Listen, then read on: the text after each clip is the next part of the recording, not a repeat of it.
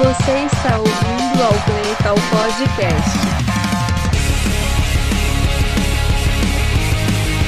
Alô! Esse é o Play Call número 95. Meu nome é Coach Rafael Negreiros. Nós vamos conversar sobre os acontecidos na semana 17. A temporada tá dando uma funilada aí, não é isso? É... Não tem muito acontecido. Bom, é o seguinte, vamos lá. A gente tem muita pergunta aqui para responder que já vão falar de várias situações da, da... pertinentes à semana, né? E para o prosseguimento da temporada. De acontecimento extraordinário que teve mesmo, assim, que envolve coaching, só tem o episódio do Jair Alexander, que nós vamos trocar uma ideia. É... Absurdo, inclusive. e é isso, o resto, meus gloriosos é, seguimores já mandaram aqui as perguntas e formataram bem a pauta deste programa que vos fala.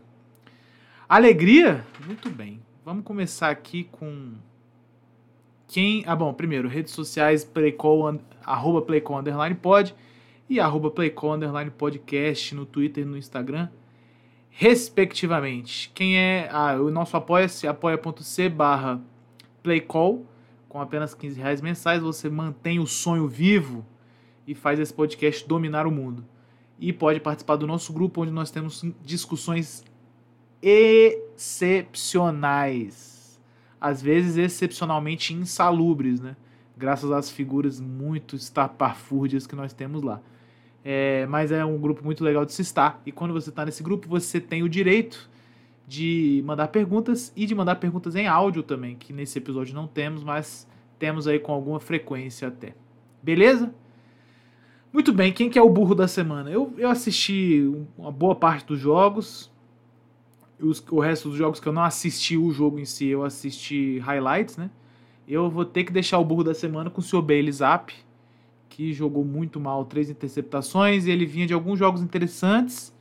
É, e o seu jogo ruim colocou a defesa do Patriots em situações de campo medonhas, assim. E a defesa do Patriots, mano, porra, início do jogo os caras tava bizarro, mano. O Bills pegou a bola acho que quatro vezes dentro da red zone do Patriots, assim, para começar o drive. E saiu disso aí só com um TD, saca? Então, assim, o Patriots tinha uma chance razoável até de ganhar esse jogo, eu acho. Mas, dada a forma como o seu Bailey jogou futebol americano, impossível. Então, parabéns, Belizap. Você é o burro da semana. Muito legal o fato de que você é um merdola. O vagabundo da semana, aquele que receberá os nossos gloriosos 10 segundos de vagabundo, será o senhor Nick Sirianni. Ah, vocês pensaram que eu ia botar o Mike McDaniel, né? É, então, tipo assim, tomar 58 do Ravens é uma desgraça mesmo, mas sei lá, o Ravens é bom desse jeito, né? O Eagles, por outro lado, que era um time absurdo, esse ano deu uma caída de produção normal, né? Do ano passado para esse. Só que, mano, eles estão derretendo, né? E eles estão derretendo na hora que não pode derreter, né? Que é entrando nos playoffs. Então estão derretendo. O vagabundo da semana é o Nick Sirianni, porque, porra, perdeu o jogo do Cardinals, que é uma franquia aí que não tem condição alguma, né? Alegria? Muito bem. Então é isso. 10 segundos de vagabundo pro seu Nick Sirianni. Vai. Vagabundo, Você vagabundo, vagabundo, é um vagabundo, vagabundo, vagabundo, vagabundo, vagabundo, vagabundo, vagabundo. Seu Você é vagabundo, vagabundo, vagabundo, vagabundo. Seu vagabundo. Muito bem, muito bem. Vamos pros palpites da semana? Com aquela musiquinha do circo que vocês adoram eu colocar aqui. Vocês sabem que tudo isso aqui é uma grande palhaçada, né? Eu erro palpite a rodo. Semana 18, hein? Temos uns jogos interessantes aqui, hein, rapaziada? Nós temos jogos aqui que podem definir a ida de alguns times aos playoffs, obviamente, né? Já que é a última semana. Não tem jogo na quinta. No sábado começamos com Pittsburgh e Baltimore. Baltimore, inclusive, indo pedaço relativamente grande do time reserva para jogar aqui. Pittsburgh tá jogando pela vaga, então precisa ganhar e tá dependendo de resultado também, eu não vou lembrar qual. Houston e Indianapolis também estão disputando playoff diretamente, inclusive, um contra o outro, né? A ver o que, que sairá disso aqui também. No domingo temos New York Jets e New England Patriots. Depois teremos. Bom, quem que ganha isso aqui? Eu não falei quem ganha nenhum dos jogos, né? Eu acho que Pittsburgh vai ganhar o jogo contra o Baltimore. É, pela circunstância mesmo, Baltimore já tá cagando, já tá lá garantido e tal. E Houston, moleque, esse jogo acho que vai ser uma briga de faca, mas eu vou de eu vou de, perdão, de Texans aqui? CJ Stroud pra fazer a boa. New York Jets, New England Patriots. Eu vou de Patriots, porque o Jets é um cocô, né? E o Patriots pode estar ruim o tanto que for, o normal é ele ganhar do Jets. Então, pode ser que perca, pode ser que perca, mas eu acho que ganha. Tampa Bay Buccaneers e Carolina Panthers. Tampa Bay Buccaneers pra carimbar a divisão. Minnesota Vikings e Detroit Lions. Detroit Lions não, é, bom, já tá garantido nos playoffs, não sei se consegue melhorar a seed. É, e vai jogar com Minnesota motivado, né? Então o Lions deve poupar uma galera, Vikings vai jogar pra valer, então acho que o Vikings tem uma chance razoável de ganhar isso aqui. Atlanta Falcons e New Orleans Saints, o jogo me me parece interessante também, os dois times, se eu não me engano, chegam com condições de ir aos playoffs. Daria vitória ao New Orleans Saints. Jacksonville Jaguars e Tennessee Titans, Jacksonville Jaguars. Aqui possivelmente para carimbar a conferência, não é isso? Cleveland Browns e Cincinnati Bengals. O Cleveland Browns vai jogar com é, um pedaço considerável do time reserva. Cincinnati Bengals, eu acho então que vai perder do mesmo jeito. Acho que não tem como eles ganharem do Browns, não. Mesmo com o Browns sentando uns caras assim. Acho que é difícil pro Cincinnati ganhar esse jogo. Então eu vou de Browns aqui. Seattle Seahawks e Arizona Cardinals. Seattle Seahawks, acho que é o mais razoável. Philadelphia Eagles e New York Giants. Eu vou de Giants aqui. Eu acho que o Eagles, embora tenha vencido do Giants há duas semanas atrás, foi isso? Eu acho que o Eagles vem para o ultimate derretimento.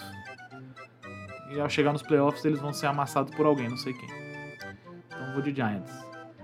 Denver Broncos, Las Vegas Raiders, um jogo que ninguém deveria assistir. Eu acho que ganhará o Las Vegas Raiders, um time que tem o pau bem duraço. Kansas City Chiefs e Los Angeles Chargers, Mahomes não deve jogar. É, Puta que pariu, que jogo horroroso esse aqui também, hein? O divisãozinha. Ah, sei lá. Chiefs. Rams e São Francisco. Opa, aqui nós estamos vendo um negócio, hein? Acho que o Rams vem, vem pra ganhar o jogo. São Francisco, não sei se vai descansar uma galera. É... E o Rams precisa da vitória, né? Pra ir pro wildcard, pra ir pro playoff, confirmar a vaga, né? Então acho que o Rams vem legal aqui.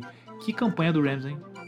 Eu fui um dos que matei o Rams no início da temporada. Acho que não tinha muito talento, de fato o time vinha jogando bem esquisitinho. Quando o Coop voltou e o Stafford engrenou, um abraço. Time chato nos playoffs, tá? Vamos falar boa aqui.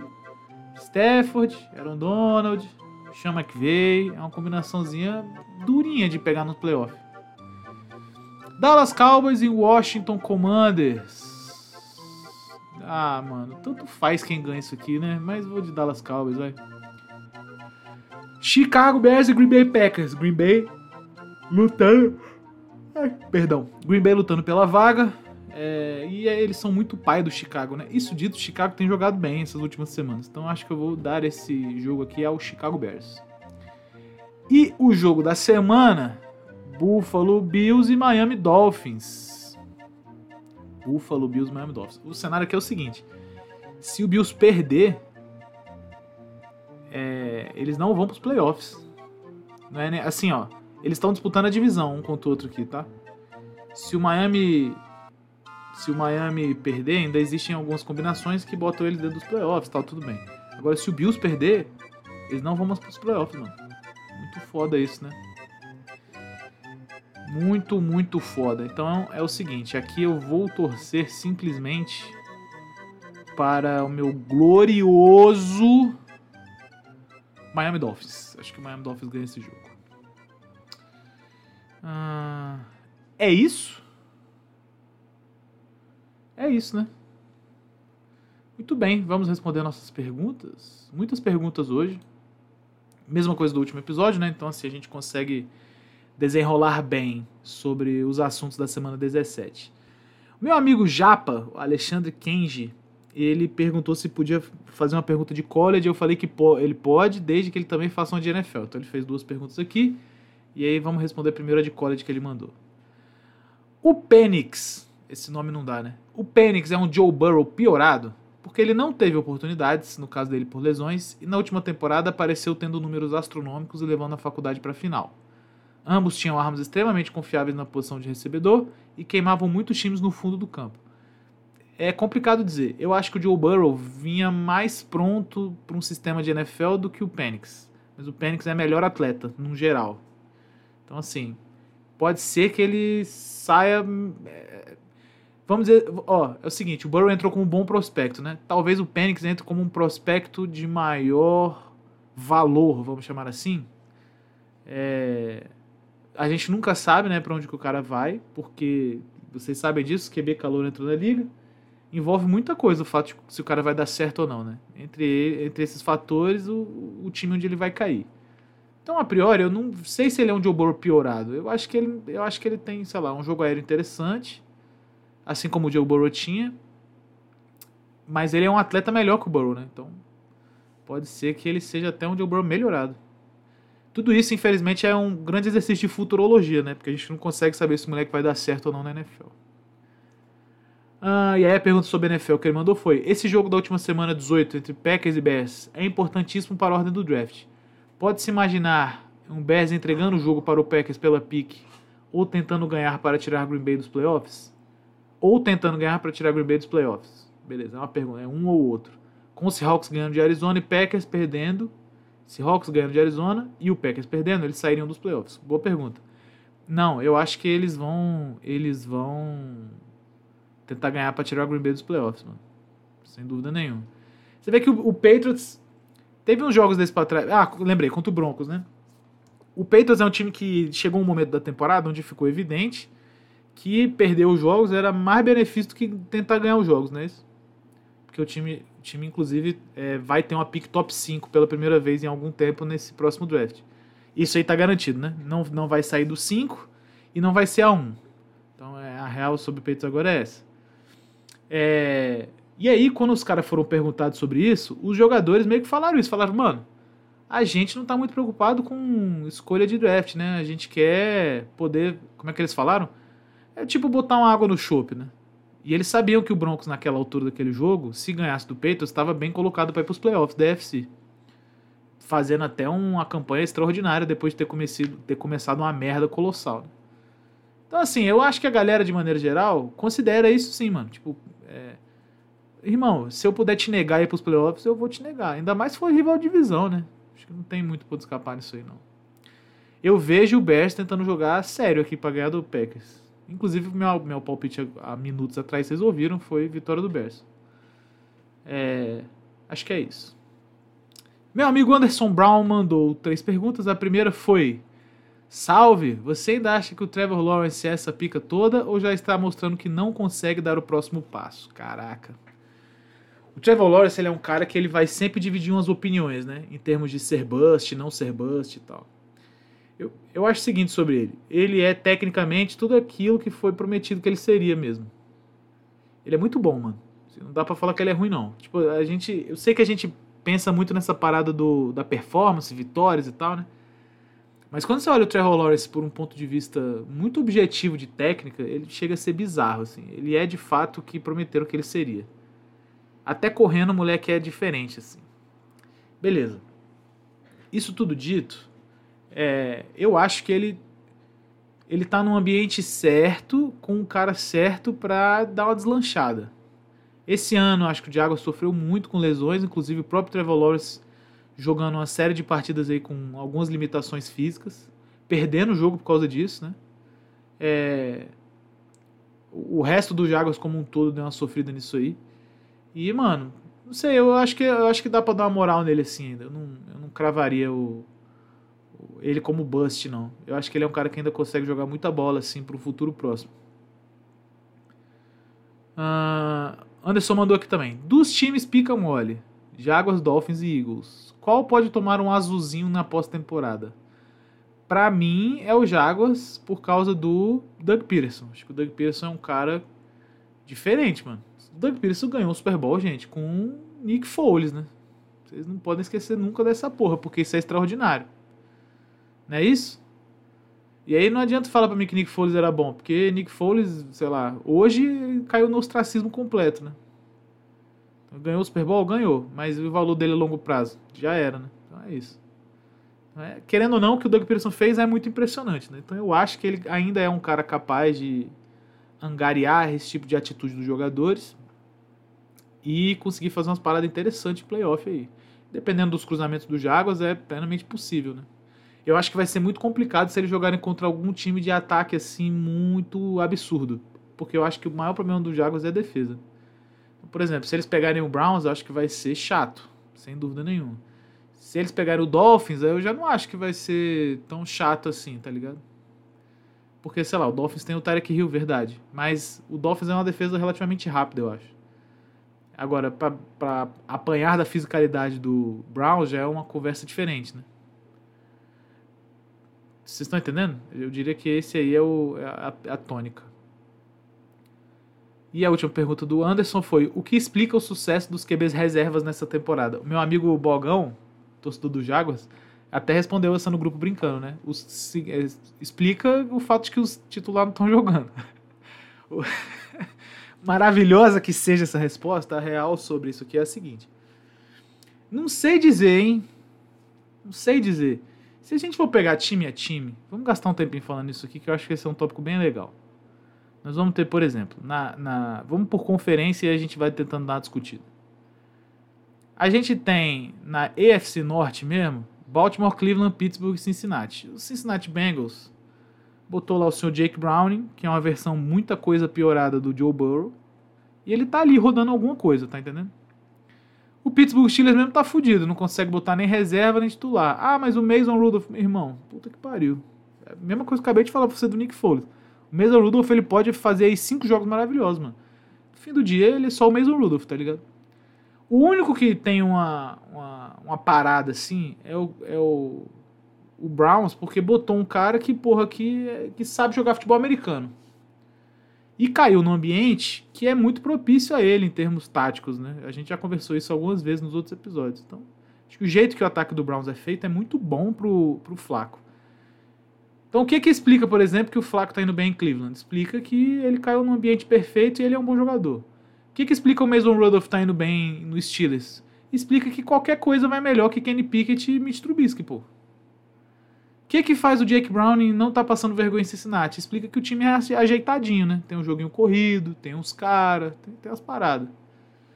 Quando a gente vai trocando de divisão, você vê no, na FC Leste, os dois times que estão jogando hoje de reserva é o Patriots e o Jets. Dá para falar que eles tiveram melhor sucesso que os titulares? O Zap um pouco, né? Mas ele é a mesma coisa do Mac Jones, como diz o Wallace. E o Jets tá indo pro, sei lá, pro quarto jogador. Já jogou o Simeon, já jogou o Boyle, já jogou o Wilson, tá ligado? Tipo, porra.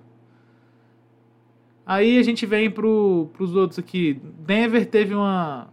Bancaram o titular compulsoriamente, né?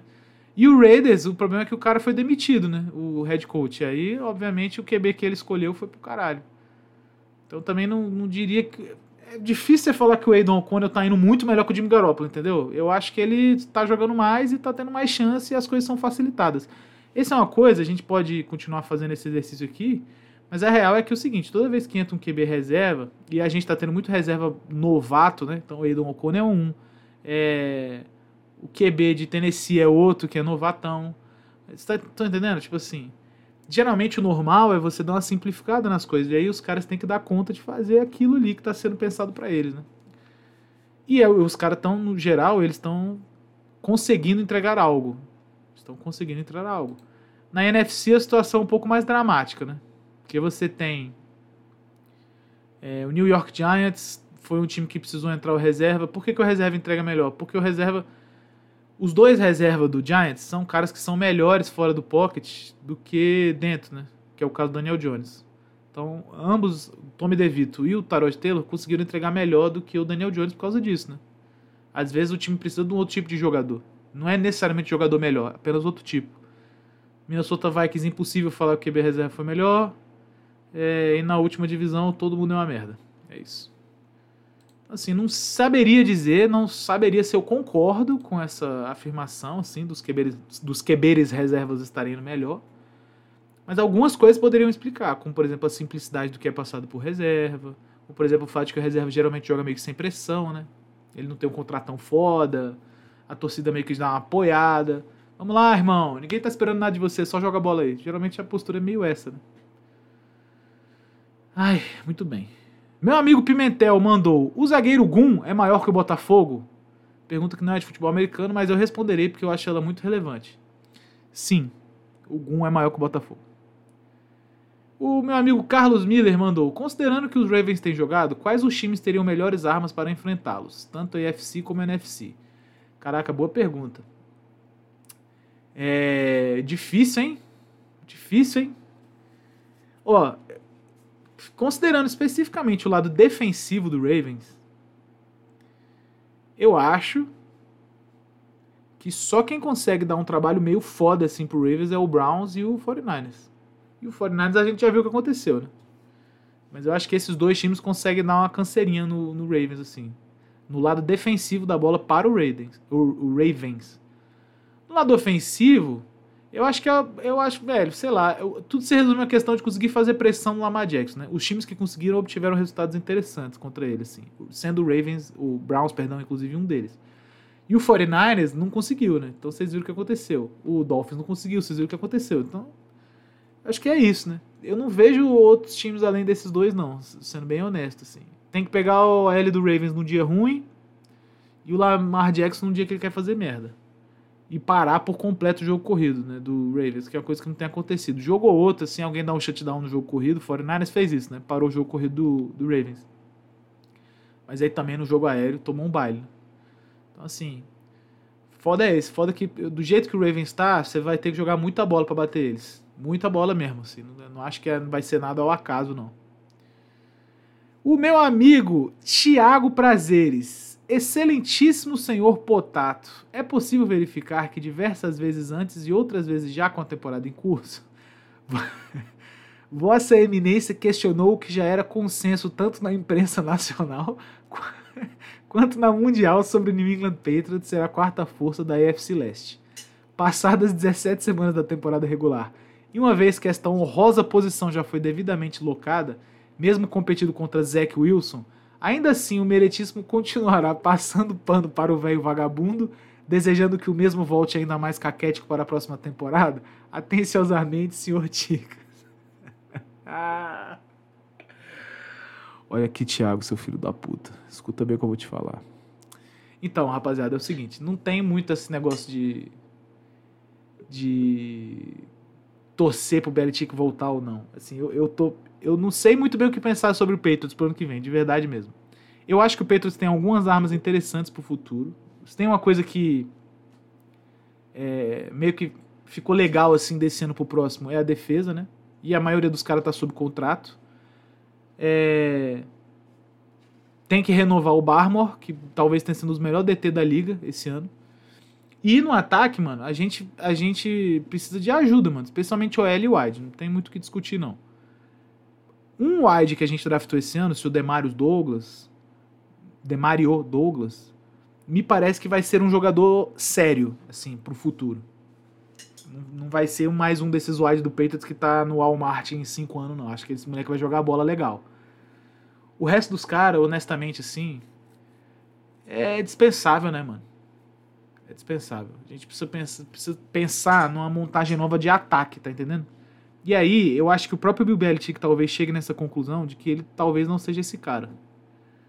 Então, não sei, eu não, eu não tenho muito essa de, de querer que o Belichick volte, querer que o Belichick fique ou saia. Eu acho só que o Patriots, especialmente o Kraft, vai ter que pensar numa organização diferente para as coisas. Se o Belichick ficar de head coach, ele não vai mais poder ser GM, né? Porque eu acho que se provou um fracasso retumbante ele ser GM. Pelo menos. É foda falar um fracasso retumbante. O cara tem seis títulos como GM. Mas nesse período sem Brady, é um fracasso retumbante, não tenho o que falar. Né? Então, assim, tem que entender o que, que vai fazer, mano. Tem peça boa no mercado aí, Russell Wilson, por exemplo. Acho que é um cara é, razoável da gente tentar ir atrás. Eu vou te falar honestamente, eu não acho que o Bailey Zapp tinha que ser mandado embora. Acho que ele pode ser um cara que consegue ajudar, fica no banco ali, beleza. Não acho que pegar um QB vai resolver muita coisa, porque se você pegar um cara bom desse aí, o Caleb Williams, um Drake May, para ele jogar a bola pro Davante, pro Davante Parker e pro Kendrick Bourne, é foda, né, irmão? Também não tem muito o que fazer, né? Então acho que o time precisa ser melhorado como um todo.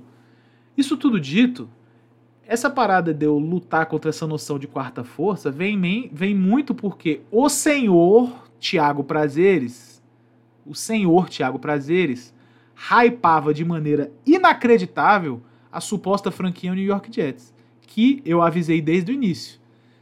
Pode ter o Rodgers, pode ter quem for, não tem OL, não deu outra. Em quatro snap a OL fudeu o Rodgers. Então é isso aí. Vocês sabiam que ia dar merda, mas vocês quiseram acreditar. Vocês quiseram acreditar que o Garrett Wilson ia tancar a porra toda. Vocês quiseram acreditar que o resto do depth com o Lazard e, e, Como é que é o nome daquele idiota? Randall Cobb com 60 anos ia resolver. Ah, não, ainda dá. Ah, tá legal, eu não sei. Beleza, eu falei que ia dar merda. Só isso. Agora até problema de, de vestiário tem lá no, e o careca tem que resolver. Então é isso. O Patriots é a quarta força? É a quarta força. Mas vocês não sabiam. Vocês são um monte de palpiteiro fudido. A real é essa. Tem que tratar com materialismo as coisas, não com. Ah, vai ser porque o Rodgers. É, aí o Rodgers aguentou quatro snaps, pô. Beleza? Então fica aí o recado para todos os meus detratores, canalhas, covardes, malditos.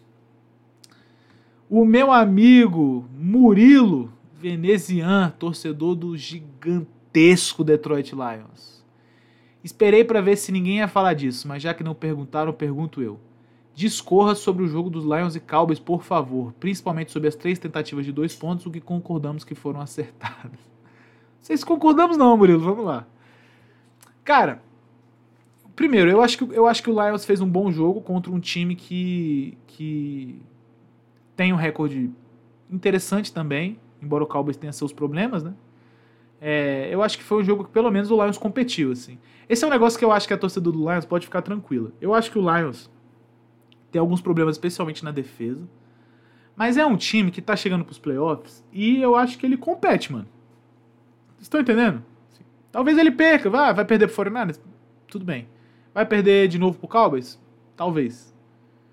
É, quem mais tem? Sei lá, o Lions consegue ganhar do Buccaneers, por exemplo. Se o Buccaneers for confirmado campeão de divisão aí, o Lions ganha do Buccaneers. O Lions eu acho que consegue competir contra o Rams. Eu acho que o Lions consegue competir contra o Seahawks. Eu acho que o Lions consegue competir, pô. Competir legal, assim. Competir talvez num, num maior pé de autoridade até. Obviamente que contra o 49ers aí já não, né? Mas tudo bem. E aí, assim, eu acho que esse jogo serviu pra gente ver isso, né? Que o Lions compete. Compete o suficiente pra gente considerar que eles conseguem fazer alguma coisa muito interessante. É, acho que ficou isso. Eu deixo, permaneço a dúvida sobre a defesa, de fato a defesa do Lions. Não sei se aguenta um playoff. Essa é, essa é a real, assim. Não sei se eles, não sei se, não sei se eles estão com playoff não. Na NFC é possível que dê, porque dependendo do cruzamento, é, sei lá, é, é playoff é isso aí, né, irmão? É um jogo só, às vezes, porra, o adversário tá num dia de merda, tu tá num dia legal, tudo é possível, né? Tudo é possível. Então, assim, esse jogo me serviu para ver isso legal, assim. Sobre o discorrer não tem muito mais o que falar, né? Você vê que eu acho que o Lion jogou uma bola interessante, eu não acho que o Cowboy jogou mal também. É... São dois times que estarão nos playoffs, são dois times que estavam ali, porra. O, o Lions ainda tinha, pelo que. Os dois times estavam jogando pela, pela tentativa de seed 1, né? E, porra, é aquela coisa, né?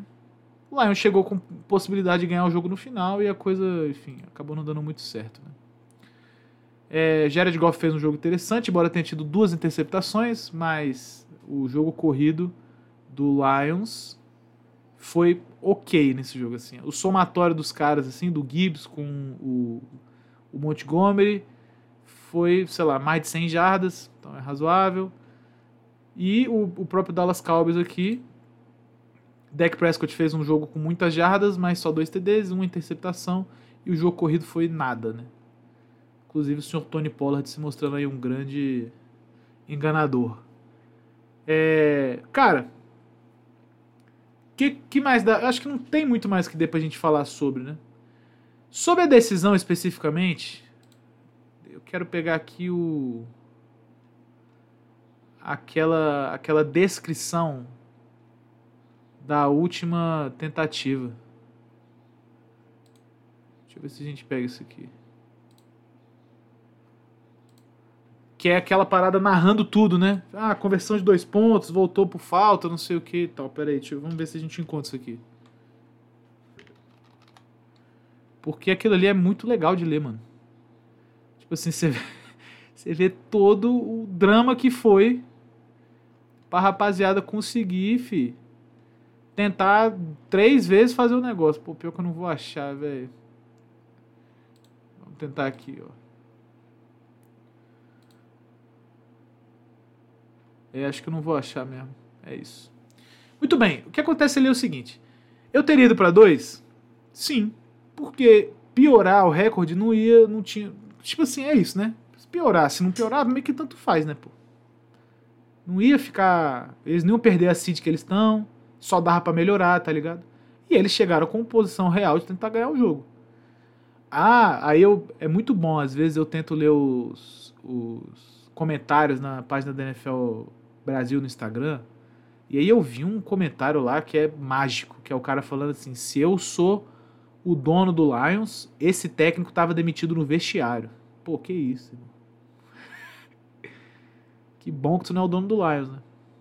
E aí, assim, fica um pouco essa parada, né? Ele tem que tentar. Qual é o limite da coragem do treinador, né? E aí, uma coisa que eu falei é, foi a mesma coisa. Olha só que interessante, né? A mesma coisa que eu falei sobre o Diniz com o Fluminense. O cara tem que ser fiel ao que ele prega. Não tem jeito. Então, assim, se o Dan Campbell é esse cara, é esse cara agressivo, é esse cara que acha que tem que ir pra cima, que a gente joga. Ah, irmão, não tem essa de ficar jogando pra empatar, não tem essa de jogar pra não perder, a gente joga pra vencer. Como diria Edinaldo Pereira, né? Joga apenas pra vencer. Então, assim, é, não- ele fez o certo, mano. Ele, ele honrou o que ele prega pro time e ele honrou o que ele prega publicamente, né? Sobre o que ele pensa de futebol americano. E fez o time tentar vencer o jogo, que é a única coisa que faria com que o time tivesse ali uma chance é, razoável de tentar conseguir a seed 1, né? Então, difícil culpá-lo. O que, que eu acho que é muito complicado é o seguinte: na primeira, quando o próprio Lions fez falta, primeira tentativa de dois pontos lá, é, ali talvez eu tivesse tentado mais uma vez. Eu tivesse tentado, perdão, ali talvez eu tivesse tentado chutar. Muito possivelmente. Então eu não sei se eu teria, se eu teria ido três vezes para uma jogada de dois pontos, não. Porque é isso também, né? Você, tem que pensar que, embora você queira tomar essa decisão o melhor possível e você queira fazer o time vencer o jogo e tal, você tem que considerar que nessa altura, no fim do jogo, o fator psicológico ele é importante, né? Então, beleza, foi lá a primeira jogada, falta. Eu não lembro, o recebedor pegou a bola, não pegou? Foi, ah, tipo, ia valer a conversão de dois pontos. Aí teve falta. Foi isso? Eu não vou lembrar, mas vocês- me falem depois se foi. Aquilo ali, o fato daquela bola ter voltado, daquela jogada ter voltado, já é meio que um baque, assim. Já, é- já fica, puta que pariu, moleque, a gente ia ganhar o jogo. pô. Aí tu vai mais uma vez. Esse mais uma vez aí, ele já não. Porra, teu time já não vai com aquela pegada, entendeu? É isso que acho que às vezes a galera não entende bem. Assim. Teu time já não vai legal. Ali talvez eu, eu tivesse chutado. Provavelmente eu teria chutado ali. E aí, obviamente, tem tudo que você, você precisa sempre considerar o seguinte: quando você tá na semana 17, você tem que considerar levar as coisas pro overtime ou não, mano. Porque é tempo, né? E tempo é igual a não, ao- a não descanso, não é dinheiro, é não descanso. Quanto mais tempo você fica em campo, menos você descansa. Tá na semana 17. Já tá nos playoffs. O outro time já tá nos playoffs. É, eu não sei se não é um. Talvez esse. Bom, eu acho que não é mais, né? Mas chegou um momento onde esse cruzamento era possível. O Lions jogar com o Cowboys. Porque o Eagles ia ganhar a divisão. Aí assim, você. Você pode estar pegando um time que está mais descansado que o seu, es- isso conta, querendo ou não. Você se colocou na posição de desgaste, às vezes até para perder o jogo. Então vamos dizer que o Lions vai, aí o Lions conseguiu milagrosamente ali o empate, né? Porque já teria sido milagroso aquilo. Aí vai, joga mais, sei lá, 10 minutos de overtime, perde o jogo mesmo assim. Aí é foda, tá ligado? Era melhor de fato tentar resolver o jogo, qualquer que fosse o destino, na, no tempo normal. No tempo normal. Sobre as chamadas em si, eu achei que foram chamadas ok, né? Tipo, a parte tática, eu não achei que foi nada de extraordinário, nada de. Ah, ele é burro, ele é não sei o que, ele é isso, ele é aquilo. Não, eu achei que foi tudo muito razoável, assim. Execução, né, mano? Pecaram execução, o falta é um negócio que é foda, né? Foi um hold de OL a primeira. É, tipo, a segunda não deu certo, mas o, aí o Cowboys ajudou Lions, né? Então, assim, gente tem que considerar essas coisas, né? Infelizmente, infelizmente não, felizmente o esporte, ele é muito permeado pelo tal do acaso, né? A galera quer muito fazer parecer que tudo é trabalho, tudo é muito... Ai, tudo é, porra, eu que mereci, eu não sei o quê, mas o esporte, ele tem um caráter forte, assim, no, no, no quesito sorte, né? E a gente tem que considerar isso aí. Beleza? Essas foram as perguntas. Ah, bom, tem outra parada. Antes da gente trocar isso aqui. Até me perguntaram isso no Instagram. Foi roubado? O Lions teve a jogada lá com o L, né, e tal. É, e aí ficaram nessa, né? Ah, o Lions foi assaltado, o Lions isso, o Lions aquilo. Eu tendo a pensar que a arbitragem errou aquilo sim, porque depois saiu o vídeo, né? Ele comunicou que era. Ele fez o gesto, né? Falando que era elegível. É, depois falaram que a falta não foi bem essa, porque ele anunciou a falta errada. Ele anunciou a falta de um outro OL que não comunicou. Uma porra dessa aí qualquer. De toda forma, eu acho o seguinte: eu acho que a arbitragem ela tá sujeita a erro nesse tipo de momento, porque a arbitragem também sofre pressão, né, mano? Igual técnico, jogador, igual todo mundo. Então a arbitragem tá absolutamente sujeita a, a errar nesses momentos. Deveria? Não deveria. Mas não deveria do mesmo jeito que não deveria um jogador profissional perder teco, né? A não ser que vocês achem que é. Bom, eu não sei o que, é que vocês são torcedores. São só torcedores, vamos dizer assim. Eu não sei o que, é vocês acham sobre esse assunto. Eu, quando vejo jogador de NFL perdendo um tackle é, que ele deveria fazer, eu fico muito irritado. Mais irritado do que com a arbitragem, inclusive. Eu, quando vejo o técnico de NFL não gerenciando tempo, eu fico muito mais irritado do que com a arbitragem. Então, assim, é tudo uma questão de como você encara essa, esse assunto, né? Eu acho que os jogadores do Lions poderiam ter sido mais claros. Depois eu conversei com o brother meu árbitro, ele falou, mano, com aquele barulho. Tipo, o árbitro fez merda, tá ligado? Mas pô, com aquele barulho, eu acho que o jogador poderia ter feito um, um pouco mais de força ali para deixar claro o negócio. É ou não é? Então eu sinto que o Lions foi prejudicado, eu acho que o Lions foi prejudicado. Mas eu acho que o Decker e o outro cara que estava envolvido na falta depois falaram poderiam provavelmente ter feito um trabalho melhor nessa comunicação aí, tá bom? Não que isso exima o árbitro, mas. É isso. Muito bem, vamos falar agora do. Acabaram as perguntas, vamos falar agora do senhor Jair Alexander. Ele fez um negócio inacreditável, né? Não sei quem que viu isso aí. É, no jogo do. No jogo do Packers contra o Panthers, ele ele foi até o huddle inicial, aquele huddle do coin toss da arbitragem, né, com os capitães e tal. É, meio de, de enxerido mesmo, assim sob a justificativa de que essa aqui é a minha cidade, né? O cara era, da, era de Charlotte, não sei o que e tal, beleza. E é isso aqui é um grande exemplo de por que, que eu falo para vocês que o jogador é tudo burro, né? Não tem jeito, o cara pode ser pode ser gênio, tanto que for, ah, o cara tem doutorado, o cara é isso, o cara é médico, igual aquele OL do, que jogava no, no Chiefs lá, que era médico. Não interessa, irmão, o cara botou um pé de helmet ele vira um tapado. Ele ainda teve uma comunicação ruim ali com a arbitragem no momento, né? E escolhendo uma merda, quase que deu uma, um merdaça pra ele lá, não sei o que, beleza. Ele foi suspenso no jogo contra o Vikings e agora voltou. É, vai voltar, né? Pra jogar esse último jogo da temporada. Assim, eu não sei se vocês sabem disso, eu vou dar um exemplo pra vocês. Na, sabe o timeout? Sabe quando a arbitragem pede timeout, QB, perdão, o técnico pede timeout, o QB pede timeout e tal? O pedido de tempo ele pode ser pedido por qualquer jogador em campo e por qualquer membro da comissão técnica. Só que, por convenção, só quem pede tempo é o quarterback, ou o head coach, ou muito por acaso, os coordenadores. É, por que, que isso existe, mano? Porque a chance do. Porra, a chance do jogador aleatório pedir tempo sem motivo ou pedir tempo e isso não está na gestão ali do, do jogo, do técnico, é alta, né? Então tem que deixar claro que ninguém pede timeout se não for esses caras, se não for o head coach, se não for o QB, geralmente. Então pensa nisso aqui. Isso aqui é um nível do tipo assim, o OL não tava conseguindo, é, sei lá, tá com as chuteiras amarrada. Aí ele pediu um timeout.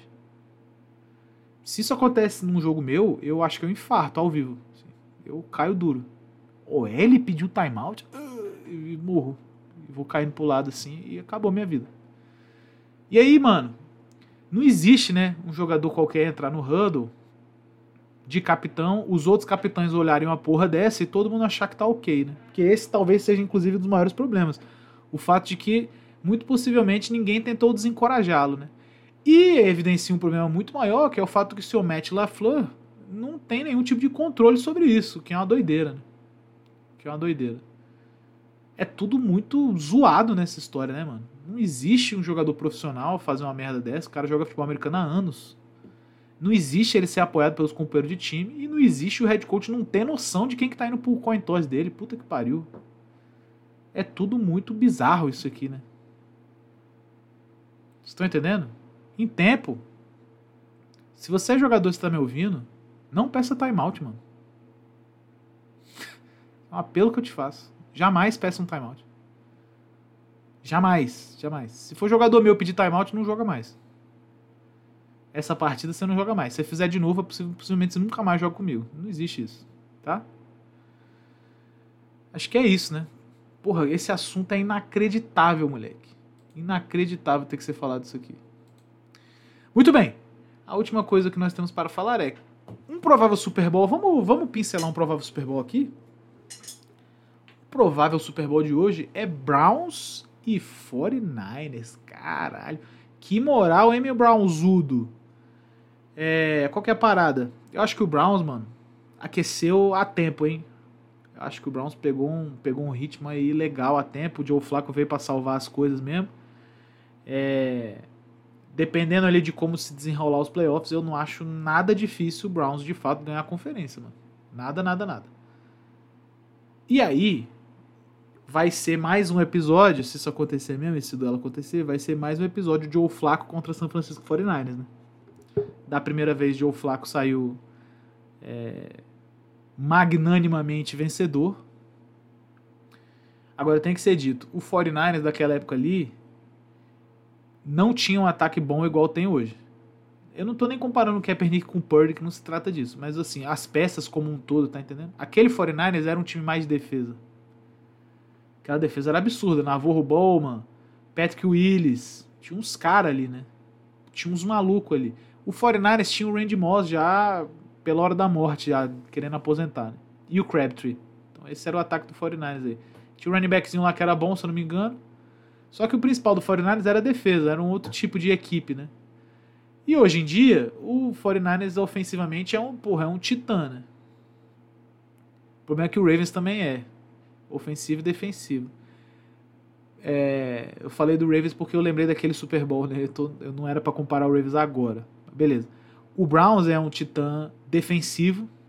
E o Browns é um time que, assim, se você não conseguir parar a corrida, você tá fudido.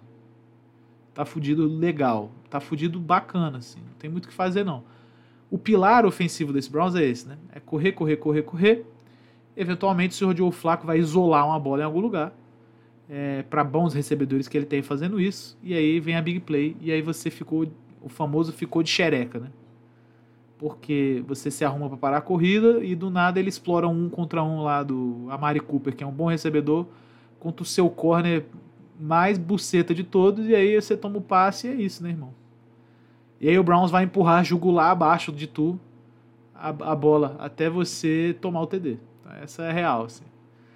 Pelo lado do 49ers é o seguinte, é um desafio que eu queria ver, né? Porque da primeira vez o, o 49ers Browns já jogaram essa temporada, não o, o Browns estava com o terceiro QB e o 49ers perdeu algumas peças importantes ao longo do jogo, entre elas Trent Williams e Dibu Samuel e, se eu não me engano, Christian McCaffrey. Então eu queria ver o, o 49ers em todo o seu poderio contra a defesa do Browns. Eu acho que seria um duelo muito interessante. E aí tem o seguinte que eu queria trazer a vocês é, tendo esse duelo já acontecido, é muito razoável pensar que tanto o Stefanski, que é um bom coach, quanto o Shanahan, que é um bom coach, ambos os coaches trariam uma série de ajustes e coisas novas. Né? Isso aí ia ser muito legal de ver. Ia virar um xadrezaço foda, assim. Foda, foda, foda. Eu acho que esse seria um duelo por completo muito bom. Muito bom mesmo, assim. É nóis! É isso, vamos encerrar. Muito bom, meus amigos. Bom demais estar aqui com vocês nessa semana 17. É... Vamos nessa, né? Vamos nessa, tá acabando a temporada regular. Playoffzão vem naquele pique. É... E aí a gente, porra, a gente vamos macetando aí os episódios um de cada vez. E, porra, alegria. Vamos nessa. Queria agradecer vocês aí pela, pelo ano de 2023. Foi um ano que a gente teve muitas e muitas é, views a mais né, do que nos outros anos. Foi bem legal isso aí. Eu queria fazer esse agradecimento aí de coração para vocês. A média de episódio que a gente tem aqui é mais ou menos uns 60 plays por episódio. E é assim, eu podia muito escolher ficar insatisfeito com isso, mas a real mesmo é que 60 plays por episódio, mano, é como se eu botasse vocês todos numa sala de universidade e desse aula para vocês. E é uma coisa que eu acho bacana, ter esse tipo de mentalidade, saca? Que bom que eu tenho 60 pessoas por episódio, que bom que são vocês, estão aqui comigo sempre. É, e é nóis. Queria deixar esse agradecimento aí. Se a gente puder começar a aumentar um pouco essa sala, vai ser muito legal. Se não, não. E continuarei fazendo os episódios aí a vocês fielmente na medida do possível, né? Você já sabe. É nóis. Valeu, rapaziada. Tamo junto pra caralho falou!